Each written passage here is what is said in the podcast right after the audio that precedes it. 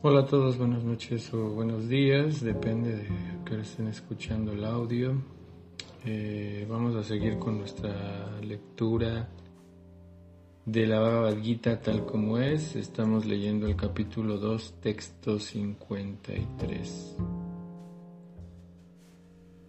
El sánscrito dice Shruti Viprati panate yada rasyati nischala samadha achala buddhis tada yogam avapsyasi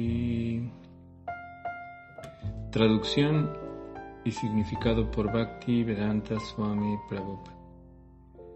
Cuando tu mente ya no se perturbe con el florido del lenguaje de los Vedas y cuando permanezca fija en el trance de la autorrealización, habrás llegado entonces a la conciencia divina. Significado. Decir que uno se halla en estado de samadhi es decir, que uno ha llegado al estado de plena conciencia de Krishna, en otras palabras, aquel que se halla en el estado de pleno samadhi ha llegado a comprender por entero a Brahman, Paramatma y Bhagavan. La máxima perfección de la autorrealización consiste en entender que uno es eternamente el servidor de Krishna y que la única ocupación de uno es la de desempeñar sus deberes con conciencia de Krishna. Una persona consciente de Krishna o un devoto tenaz del Señor no debe dejarse perturbar por el lenguaje florido de los Vedas, ni, ni, debe dedicarse a las actividades fruitivas para ser promovido al reino celestial. En el proceso de conciencia de Krishna, uno se pone en contacto directo con Krishna, y por ende, en ese estado trascendental, se pueden entender todas las indicaciones de Krishna. Mediante esa clase de actividades es seguro que uno logra los resultados y adquirirá conocimiento concluyente. Uno solo tiene que cumplir las órdenes de Krishna o de su representante, el Maestro Espiritual. En el texto, anterior estábamos analizando lo que hoy se nos está mencionando acá acerca del el lenguaje florido de los Vedas. Mencionábamos que los Vedas abarcan eh, todos los tipos de conciencia que hay en el ser humano, eh, es decir, que los Vedas Ah, dan un proceso para cada tipo de persona de acuerdo a, lo que mencionábamos de su estado de conciencia, porque no todo el mundo puede llegar o, está todavía, sí puede llegar, pero todavía no todos estamos en un estado de plena conciencia espiritual o conciencia de Krishna o conciencia divina también, ¿no? Es en realidad está hace referencia a todo eso, ¿no? Cuando habla de conciencia de Krishna, Krishna es un nombre de la divinidad, que un nombre eh, que se le da a Dios en los Vedas. Eh, así es que eh, en ese estado, como se está mencionando acá, si nosotros analizamos un poco el verso en el sánscrito original eh, se está usando la palabra samadhau, que, se refiere a eso, que um, la finalidad del estudio de los Vedas, de, la cultura védica, de la cultura yógica, es ah, entrar en ese estado de samadhi, en ese estado de conciencia plena eh, divina. Y cuando uno ya ha entrado a ese estado de conciencia, uno llega a entender los tres eh, formas de conectarse con la divinidad o de ver a la divinidad. Me refiero a la perspectiva que se tiene de la divinidad de acuerdo a los Vedas, que es el Brahman, que es el aspecto impersonal, el aspecto omnipresente, ya hemos mencionado eso, Paramatma. También a Brahman se refiere a la divinidad, también al alma, al ser, también a veces se le llama Brahman. Eh, Brahman. Brahmana es otra cosa, ese es un sacerdote o un intelectual y Brahma es, el, es un semidios. Aquí se está refiriendo a Brahman, que es un aspecto de la divinidad el primer aspecto. Pero también a, la divinidad, para hacer esa diferencia, se le llama para Brahman en algunas ocasiones. Como la siguiente palabra que es para Matma. Atma se refiere a el alma eh, individual que somos nosotros y para, eh, para eh, la palabra se refiere a algo superior, algo ah, supremo. Entonces, para Madma, el alma suprema, es una forma de la divinidad que se encuentra dentro de el cuerpo también, que está a un lado de nosotros, es decir, a un lado del alma, que está por la región del corazón.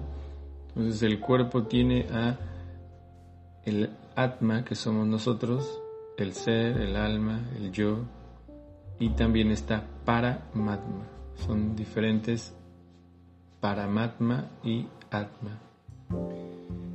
Eh, y siempre eh, las dos se mantienen individuales. Y Bhagavan se refiere al, aspecto ah, de un hombre de Dios que significa aquel que posee las características eh, que nosotros conocemos en este mundo en plenitud, es decir, fuerza, belleza, riqueza, todas esas características él las posee y es el estado de eh,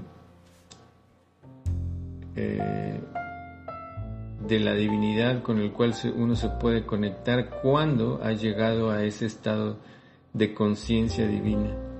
Y por ende uno ya también logra entender los dos, eh, las dos formas o las dos perspectivas anteriores.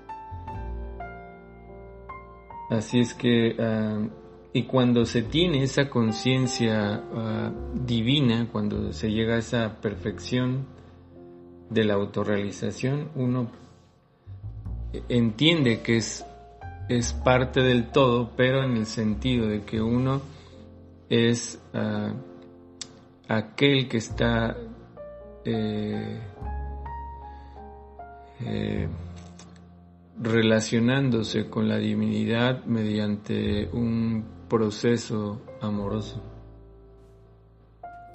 que puede ser como amigo, como familiar y diferentes formas. Eh, es decir, lo que mencionaba Prabhupada, que uno es un eterno servidor, a eso se refiere, que uno, en realidad uno es, eh, es, una persona que está intercambiando una relación con la divinidad.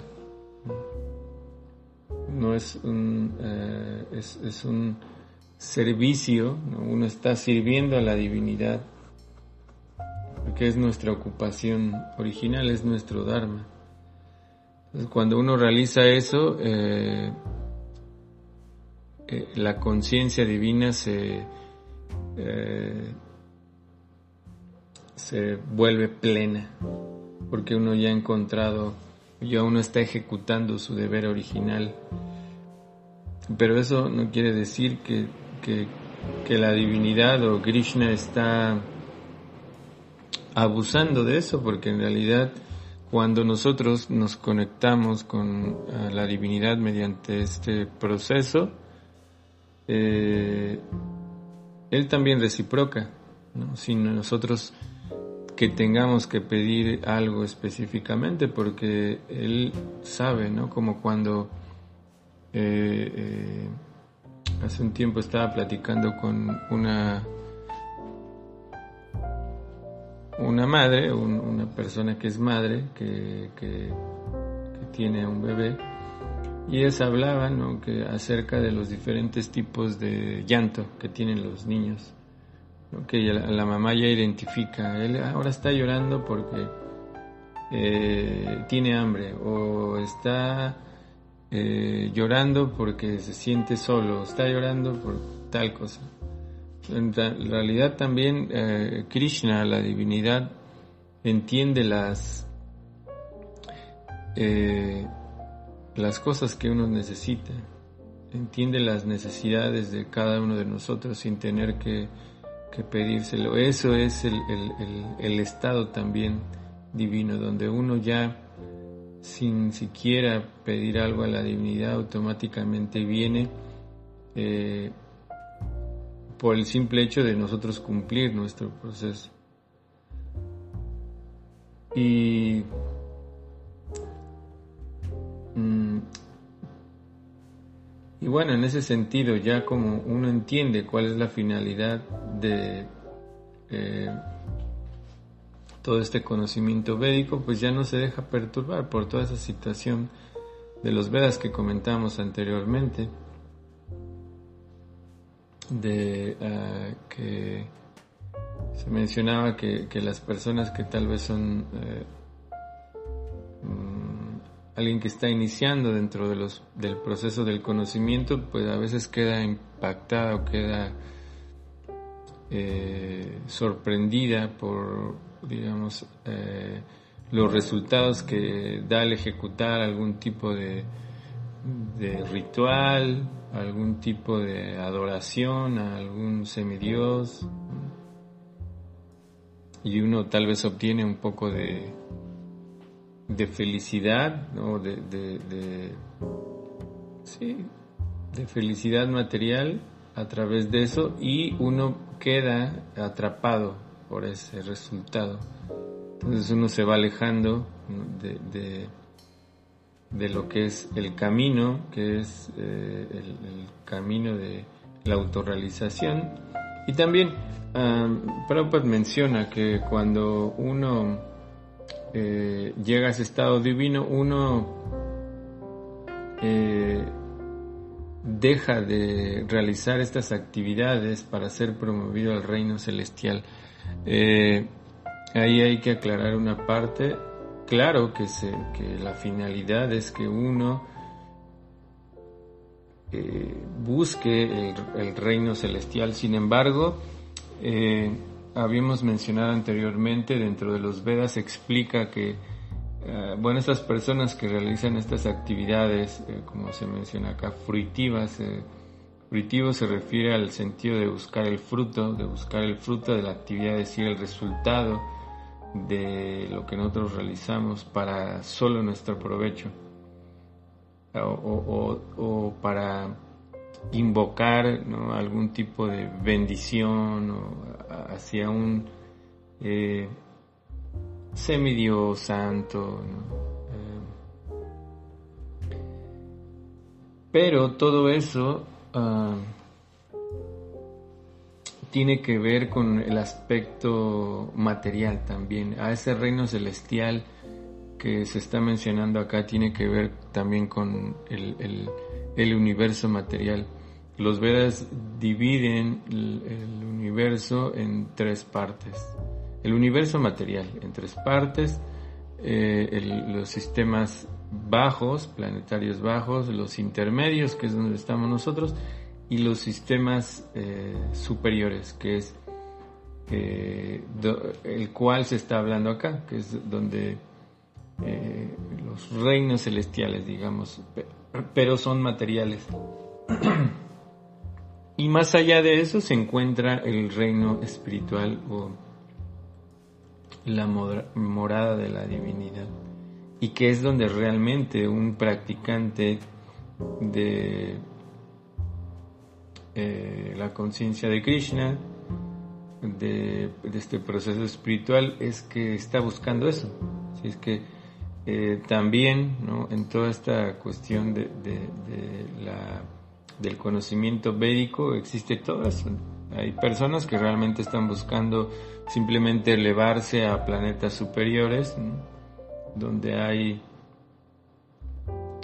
más opulencia, más disfrute, menos sufrimiento, y eso es a lo que se refiere acá. Muchas de las personas que nacieron tal vez en la cultura de la India conocen más acerca de todo este proceso y ellos están más familiarizados. Prabhupada nos está explicando eh, en ese sentido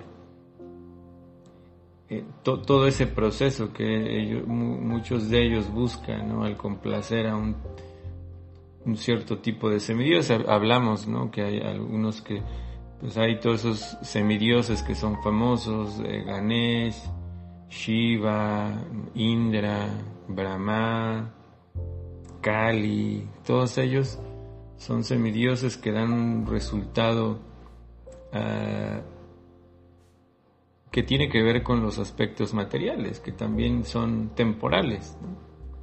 Y hay muchas historias en relación con eso, que de personas que han ejecutado diferentes rituales y que han obtenido un cierto poder o ciertas habilidades o cierta fortuna, pero todo eso es temporal todo eso es temporal porque también ah, y, se explica en realidad mismo en la Bhagavad Gita también se explica que, que todo eso en realidad el que quien lo otorga es es Krishna es la divinidad y que todos esos semidioses simplemente son un intermediario aclarando que nosotros entendemos que los semidioses son seres eh, superiores y que uno debe de respetarlos sin embargo cada uno de ellos tiene su lugar. Ahí todos, cada uno de estos semidioses eh, tienen su respectiva función dentro de la naturaleza y que son respetables y cada uno de ellos cumple con una, una un trabajo específico para un tipo de personas, pero aquellos que buscan el conocimiento superior eh, eh, entienden que ellos simplemente están cumpliendo con un tipo de función en esta naturaleza. Y saben hacia dónde dirigirse porque finalmente todos ellos están sirviendo a Krishna, a Vishnu, a Narayan también se le conoce. Ah, y también, lógico, dentro de los Vedas, como mencionábamos, hay, este tipo de conciencia donde hay personas que tal vez se, inclinan más por eh, adorar a Ganesh, a Shiva o a cualquier semidios y se entiende porque es su tipo de conciencia.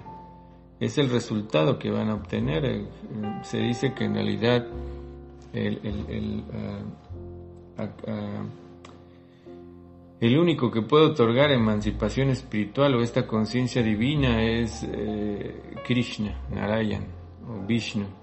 Y los demás eh, simplemente son un intermediario entre, entre la divinidad y nosotros.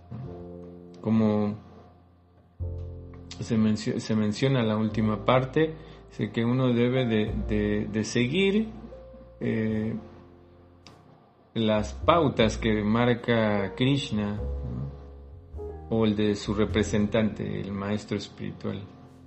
Es que también los semidioses son representantes, son porque muchos de ellos eh, enseñan la manera de acercarse a la divinidad. Uno de ellos es Shiva, eh, dentro de los procesos de, emancipación espiritual o de llegar a la conciencia divina, y cuatro eh, que se conocen dentro de eh, todo este aspecto de los Vedas. Está el señor Shiva, que, que, tiene su propia línea de conocimiento, que enseña cómo conectarse con Krishna, con la divinidad, a través de de ciertas prácticas, que finalmente también se llevan a, lo que se está mencionando acá, llegar a ese estado de samadhi. Él, si ustedes analizan, él es, constantemente está meditando, tiene un rosario en su mano, está cantando los nombres de Krishna. También está eh, Lakshmi, eh, la diosa Lakshmi también enseña a través de un proceso cómo conectarse con la divinidad. Eh, también están unos sabios que se llaman Kumaras y ellos también hacen esta parte, cumplen con esa parte.